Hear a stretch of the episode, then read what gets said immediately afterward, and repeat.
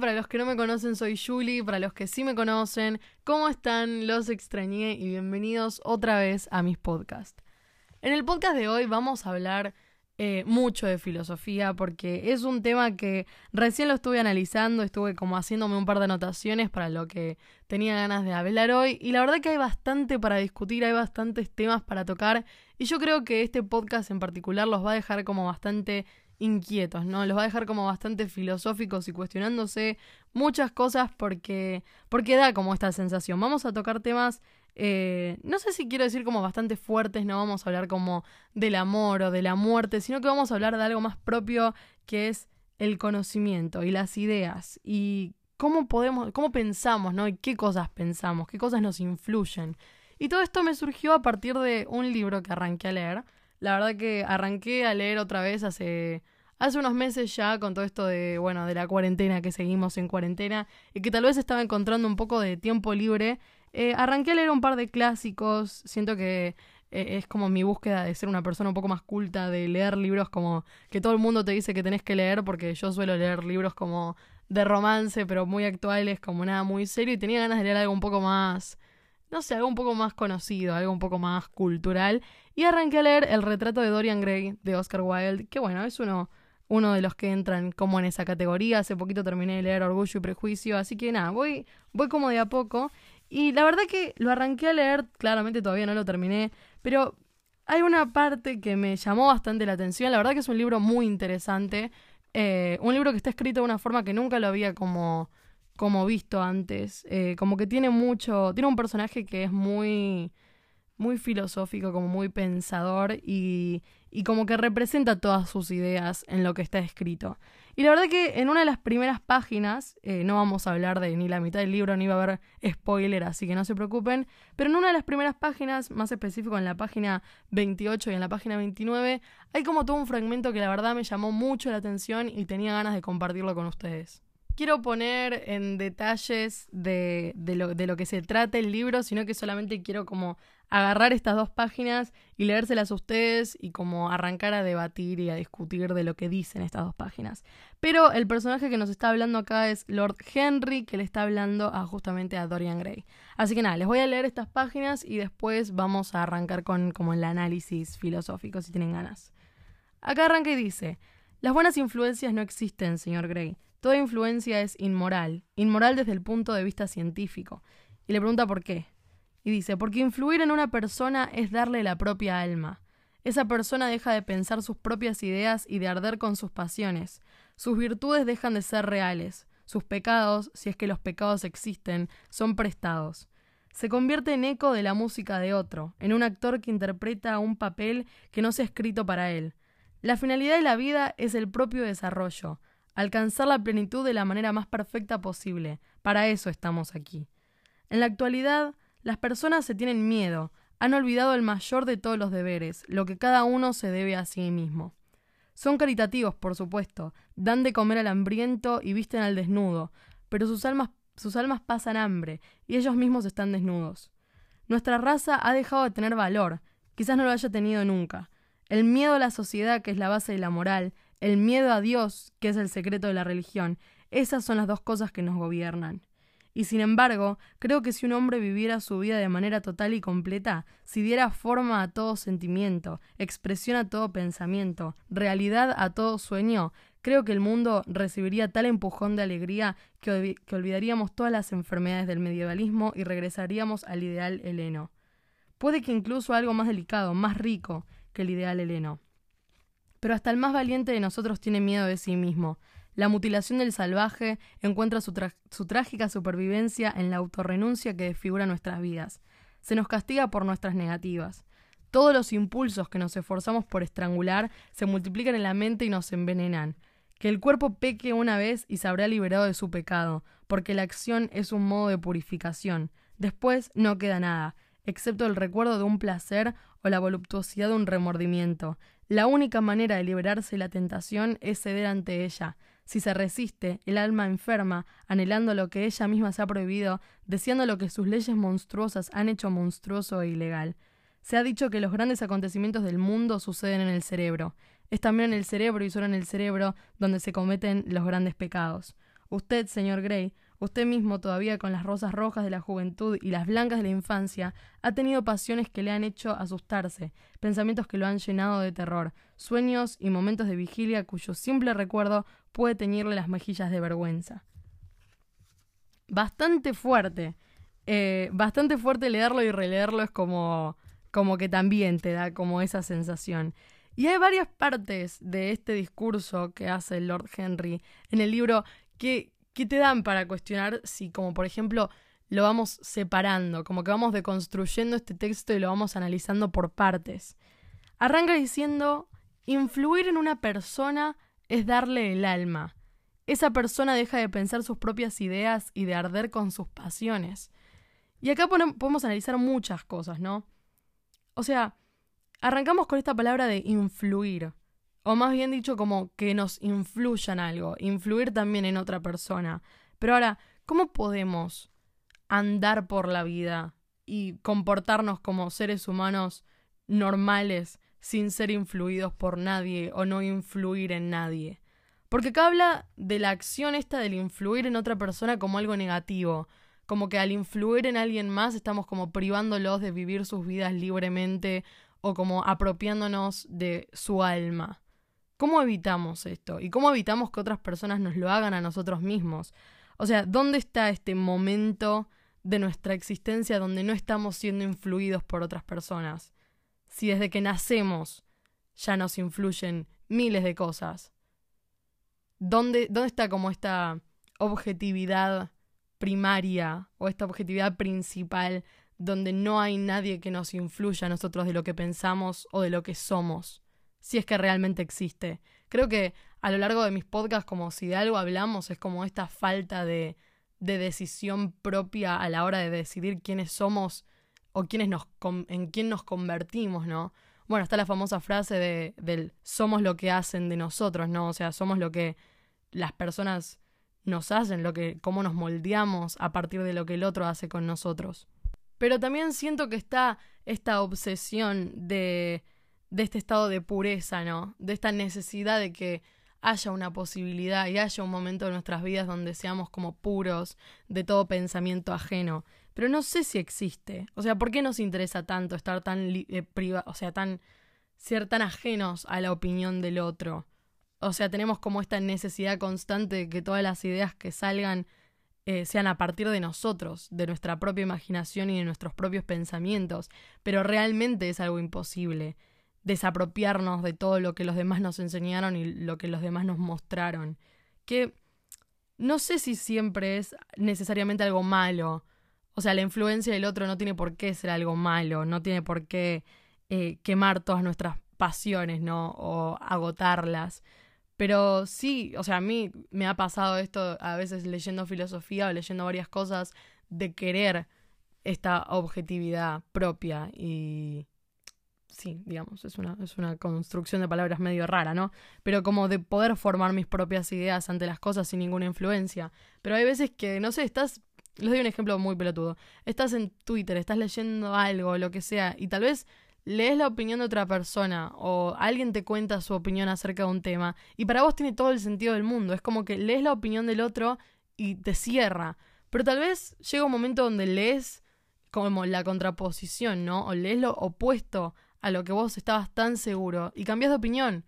Cambias de opinión en dos segundos. Entonces te lleva a pensar si hay eh, discursos que estén mal.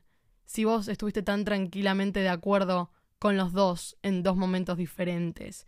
O sea, se puede estar mal, se puede estar bien con lo que decimos, pero sacar este, esta influencia de nosotros, despegarnos de lo que las cosas significan para nosotros que otras personas nos enseñaron, es imposible. Es totalmente imposible. Después avanzamos en lo que dice, y acá arranca y dice, la finalidad de la vida es el propio desarrollo, alcanzar la plenitud de la manera más perfecta posible es como algo bastante fuerte de nombrarlo la finalidad de la vida, o sea, el desarrollo propio y alcanzar esta plenitud de la cual habla de supuestamente adquirir todos los conocimientos por nuestra propia cuenta, ¿no? Por cuenta propia. Y, o sea, yo me pongo a preguntar en qué es la plenitud, ¿no? ¿Qué es ser alguien pleno ¿no? O sea, ¿cómo alcanzo esta plenitud? Eh, es como el mismo discurso que a veces usamos para hablar de la felicidad, ¿no?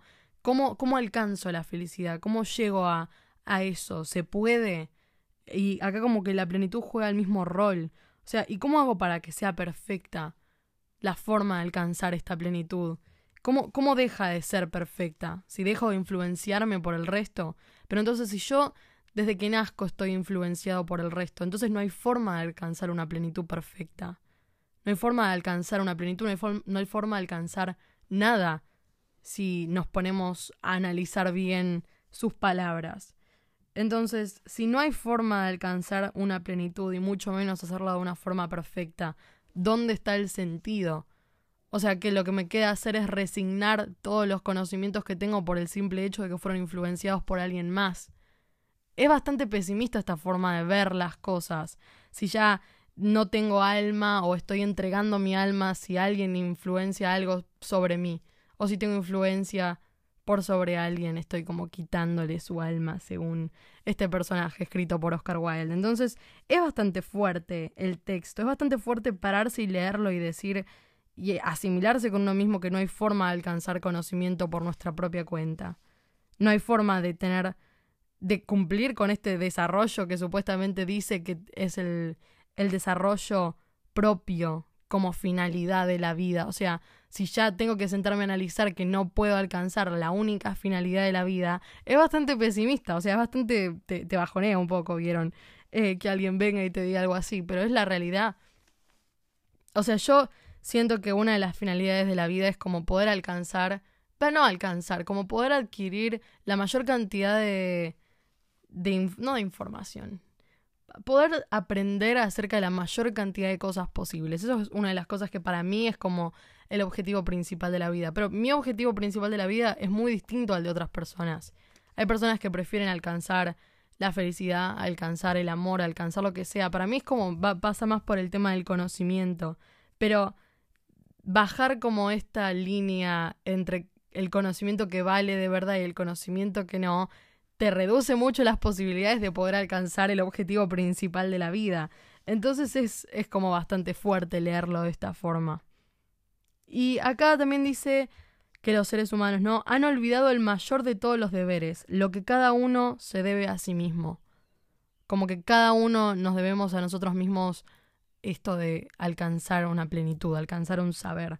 Después también habla del miedo a Dios y el miedo a la sociedad como las dos principales cosas que nos moldean y nos, nos hacen como caminar por esta sociedad, ¿no? Como caminar como seres humanos, como que nos guiamos por el miedo a Dios y el miedo a la sociedad. Pero también dice algo que a mí me suena mucho, eh, que es esto de hasta el más valiente de nosotros se tiene miedo a sí mismo, como miedo a conocerse. Entonces, si arrancamos a sumar todo lo que está diciendo, arrancamos a sumar esta necesidad de alcanzar una plenitud, alcanzar unos saberes, pero todo esto acompañado con el miedo, en la fórmula nos lleva mucho más a esta imposibilidad de la que veníamos hablando. O sea, porque si vos tenés un ser humano o una persona que está dispuesta a conocer el mundo, a conocerse a sí mismo, a conocer todo, es como mucho más fácil tal vez alcanzar este objetivo de vida. Pero ya cuando sumás a toda una sociedad que tiene miedo a conocerse a sí mismo y miedo a conocer, y también influenciado por este miedo a Dios, miedo a la religión, miedo a la sociedad, como con esta moral rara, con esta moral complicada que nos pusimos como seres humanos, es muy imposible alcanzar alcanzar este objetivo de vida. Es muy imposible ser las personas que supuestamente dicen que tenemos que ser. Y a mí me gusta lo que dicen, me gusta lo que opinan, me, me gusta esta forma de ver las cosas porque están como en un, en un están puestas como un desafío a nosotros mismos, un desafío al ser humano, pero es bastante desmotivador. Depende por dónde por dónde lo mires, ¿no? Es bastante difícil aceptarse a uno mismo como una persona que no tiene las capacidades de alcanzar nada, de alcanzar un saber o de alcanzar el objetivo de la vida. Entonces, ¿cómo nos movemos después de esto? ¿Qué cambiamos? ¿Cambiamos la forma en la que pensamos? ¿Cambiamos la, la forma en la que tenemos ideas, en las que adquirimos ideas, o directamente cambiamos nuestro objetivo de vida porque sabemos que no somos capaces de hacerlo. Porque ahora mismo ustedes me están escuchando a mí hablar. Y tal vez están de acuerdo con lo que digo y tal vez no. Pero al fin y al cabo, la decisión que ustedes están formando a, partir de este podcast, a partir de lo que están escuchando, ya tiene como una instancia previa. Una instancia donde yo les estoy hablando primero a ustedes. Y yo antes de estar hablándole a ustedes, lo estoy leyendo de un libro que fue escrito hace muchos años. Entonces, y andás a ver de dónde sacó estas ideas Oscar Wilde, ¿no? Pero hay como una cadena del el pensamiento en sí. O sea, ¿de dónde puedo sacar yo ideas que ya no fueron pensadas antes? ¿Cómo, dónde lo encuentro? ¿Dónde está? Si es que lo está, ¿no? Ese es el tema. ¿Dónde puedo sacar esta, estas cosas nuevas, discutir de cosas nuevas, sin que alguien ya lo haya hecho antes por mí? Entonces, ¿cómo puedo yo tener ideas propias, ideas independientes de las cosas, sin antes ser influenciado por alguien más? Yo me acuerdo que hace un par de años eh, tuve como este objetivo medio, medio, no sé, raro de arrancar a escribir filosofía. Yo tengo un par de cosas escritas por mí que no, no se las muestro a nadie porque me dan vergüenza. Pero yo estaba como entre esta discusión, entre este dilema conmigo misma de decir, a ver, antes de escribir filosofía tendría como que informarme yo del tema. Tendría que leer autores, leer cosas, porque en filosofía medio que, al ser una ciencia, es como que tenés que citar a otras personas y basarte en las opiniones de otras personas. Vos no podés como mandarte a escribir sin saber nada. Pero una vez que vos arrancás a leer a otras personas, e informarte acerca de otras personas, ya te estás contaminando tu propio pensamiento. Porque tal vez no sé, como si escucharon el podcast de No hay salida de la caverna, tal vez yo estoy totalmente de acuerdo con lo que piensa Platón y leo a Platón y me encanta Platón, pero después, nada, leo a Nietzsche y se me va completamente eh, como este apoyo hacia Platón. Entonces, ¿cómo, ¿cómo hago yo? Tal vez, no sé, mi propio pensamiento hubiese estado en contra de ambos. O como que mi pensamiento no, no hubiese conectado con ninguno de los dos. Pero también cómo hago para escribir filosofía o escribir lo que sea sin antes haber estudiado o aprendido de otra persona. Entonces no hay pensamiento propio acá. O sea, siempre hay un pensamiento influenciado. Yo puedo estar a favor o en contra de lo que opina el otro, pero siempre va a estar la opinión del otro primero. O sea, siempre voy a estar basada en la opinión de otra persona cuando tratamos estos temas. Entonces, otra vez, no hay alcance de plenitud perfecta. No hay forma de hacer nada perfecto, no hay forma de hacer nada primero en este, en este caso, ¿no? Y después me gusta porque el discurso arranca como a tomar otras ideas y se arranca a ir por otro camino de, de lo que serían los impulsos y los pecados y las cosas que hacemos como para tratar de reprimir estos objetivos de vida. Acá dice, todos los impulsos que nos esforzamos por estrangular se multiplican en la mente y nos envenenan. Como que él dice que la única forma que nosotros tenemos de dejar de pecar o de anular un pecado es pecando, o sea, haciéndolo. O sea, la única forma de saciar como todos estos deseos y todos estos impulsos es llevándolos a cabo. Como que la acción de eso es justamente la única forma de salirnos de, de todo esto del pecado y de todo esto de, de la culpa, ¿no? Y habla mucho del placer, le interesa mucho el placer a este personaje, eh, lo cual está bueno, porque después arranca y dice, como que una vez que uno eh, se purifica, entre comillas, a mí no me gusta mucho hablar de purificación y mucho menos de pecado, pero está bueno como para eh, compararlo, ¿no? Él habla que una vez que después, una vez después de que hayas pecado, una vez que hayas cometido esto que supuestamente no podías cometer, dice que después no queda nada, excepto el recuerdo de un placer, o como el remordimiento. Como que queda eso, simplemente el recuerdo de las cosas que hicimos y no hicimos eh, y como que todo, acá también dice como que todo está en el cerebro y que es solamente en el cerebro donde se quedan los grandes pecados. Hablamos mucho de esto, hablamos mucho de, de esta separación entre el cuerpo y la cabeza, que me acuerdo que hablamos en uno de los podcasts anteriores. Y todo esto, todo lo que venimos hablando está en la cabeza, está todo en, en lo que pensamos. El conocimiento está en la cabeza, la memoria, todo eso es lo que, lo que pensamos. Y hay muchas cosas que reprimimos, en este caso, bueno, como, como son los pecados, porque sabemos que, que tienen como una como una repre Ay, no me salen las palabras. que tiene como están reprimidos socialmente muchas de las cosas que nos decimos a nosotros mismos que no tenemos que hacer. Así como socialmente nos influyen para pensar de ciertas formas y nuestros pensamientos siempre están condicionados por alguien más. Nuestras acciones también. Las cosas que hacemos y dejamos de hacer porque sabemos que están entre comillas mal o porque a otras personas les parecen que están mal, también juegan mucho. Y está todo ahí, todo en, en lo que nos enseñan y todo en lo que creemos cierto. Entonces, el no tener esta capacidad como seres humanos de poder crear un pensamiento de la nada, tal vez sí, tipo, ese es el tema, eso es lo que a mí me gusta de filosofía, que yo puedo estar haciendo un podcast de 20 minutos diciendo que no tenemos la capacidad de hacer nada, pero tal vez sí, tal vez podemos hacer otro podcast de 20 minutos defendiendo que sí, pero no estaría haciendo el caso en este hoy, no estaría haciendo el caso. Entonces todo lo que nos construimos en nuestra cabeza nos influye en las cosas que hacemos y en lo que creemos. Porque alguien tuvo que decir lo que es un pecado y cuáles son los pecados para que nosotros mismos creamos qué es un pecado y dejemos de hacerlo.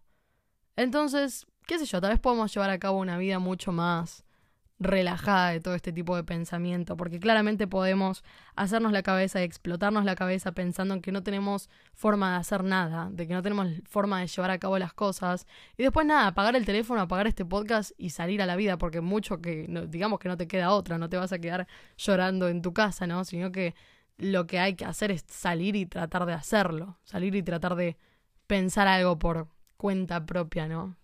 Sin la influencia de nadie y como justamente hacer esto, de no reprimir el pecado, no reprimir el deseo, sino que hacerlo y terminar como con el tema. Entonces, nada, no me escuchen a mí, no me hagan caso, no, no se bajonen, no piensen que como que no son capaces de hacer las cosas, sino tratar hasta el final de la vida como objetivo de vida, de tratar de hacerlo, de tratar de pensar algo, de tratar de hacer las cosas, de no reprimir las cosas. Y no sé, no sé qué les habrá parecido este podcast. Me gustaría que me lo cuenten, que me manden un par de, de mensajes que saben que yo los leo. De nada, ¿de qué, les, ¿de qué les surgió? ¿De qué les transmitió? ¿Qué pensaron? Si están a favor de lo que dice Oscar Wilde en el, en el retrato de Dorian Gray o si están a favor de, de lo que sea. Acá eso, eso es lo que a mí me gusta, la libertad de lo que sea.